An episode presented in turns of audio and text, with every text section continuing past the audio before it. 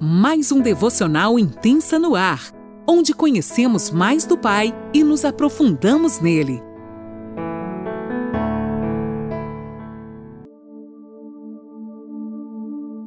Bom dia! Mais um dia se inicia e eu, Lani Nola, falo com você aqui de Criciúma, Santa Catarina. Que alegria ter a sua companhia nesta manhã de terça-feira, onde hoje nós vamos ainda permanecer no Novo Testamento. Hoje nós vamos caminhar lá pela palavra em Marcos, no capítulo 5, do versículo 25 ao 34. Essa história tão conhecida, mas que nos ensina tanto sobre uma mulher que não é também mencionada o nome dela, mas que o seu exemplo de fé e coragem nos alimenta e nos impulsiona até hoje a permanecer em Jesus. Amém? Você então que pode, pegue sua caneta, seu caderninho e vamos anotar tudo aquilo que o Senhor vai compartilhar conosco nesta manhã.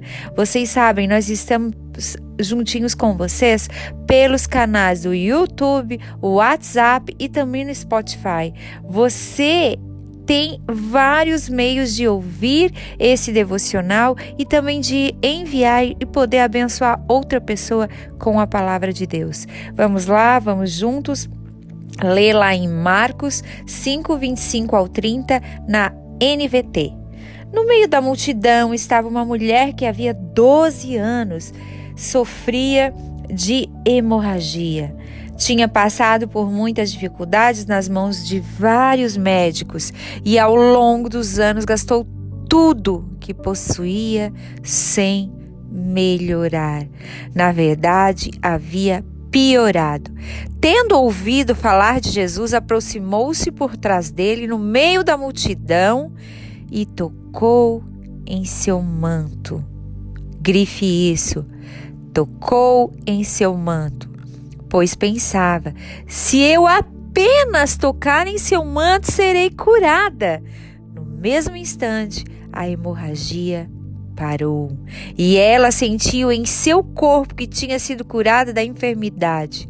Jesus imediatamente percebeu que dele havia sa saído poder. Algumas linguagens falam ele, que ele percebe que deles tinha saído virtude. Por isso, virou-se para a multidão e perguntou: Quem tocou em meu manto até aqui? Eu creio que eu e você já ouvimos muito falar dessa mulher de fé e coragem.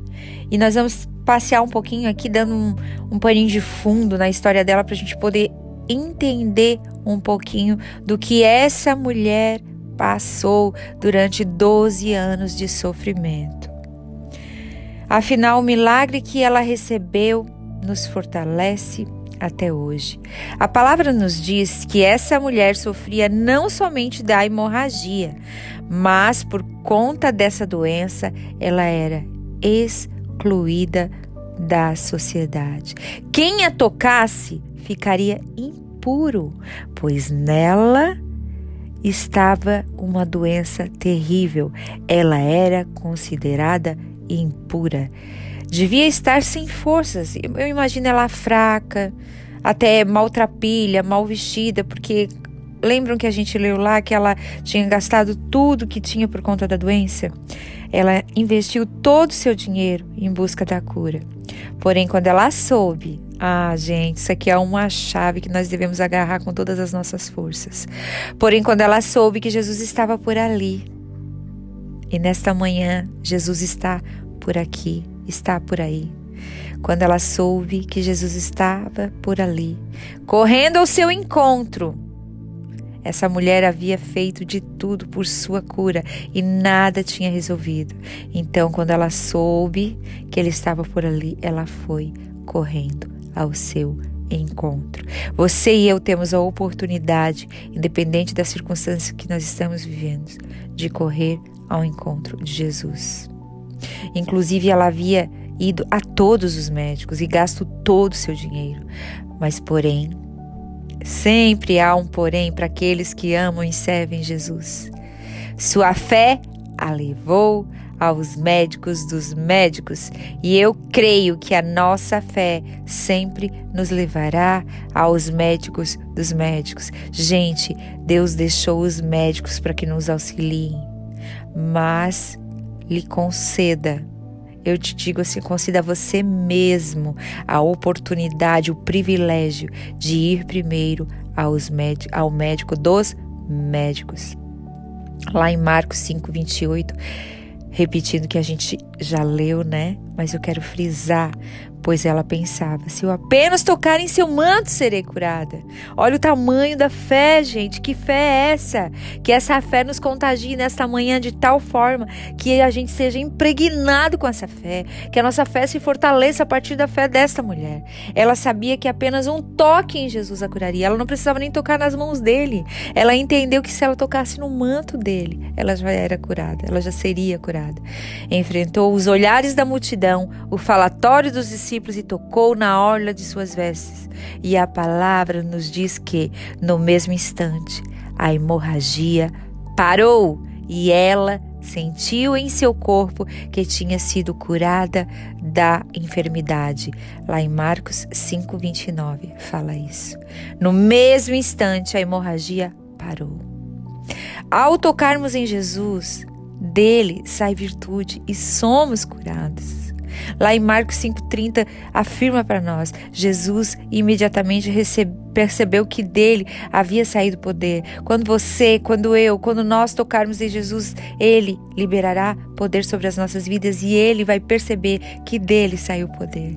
Por isso, virou-se para a multidão e perguntou: Quem tocou em meu manto? Que nós possamos tocar no manto do Senhor nesta manhã e dizer: Senhor, Jesus, filho de Davi, tem misericórdia de mim, me cura daquilo que você precisa nesta manhã. Tem uma unção de cura e essa cura do Pai, liberada a partir de Jesus, está sobre a tua vida agora. Toque no manto de Jesus e receba a cura que vem do alto. Você está precisando de uma cura? Ouse ter fé, permita-se e dê o privilégio a você mesmo de ir primeiro ao médico dos médicos como essa mulher corajosa. Toque nele, corra para o seu quarto, busque sua presença. A fé notável dessa mulher nos fortalece até hoje e nos dá ousadia para crer que Jesus tem poder para nos curar em qualquer momento.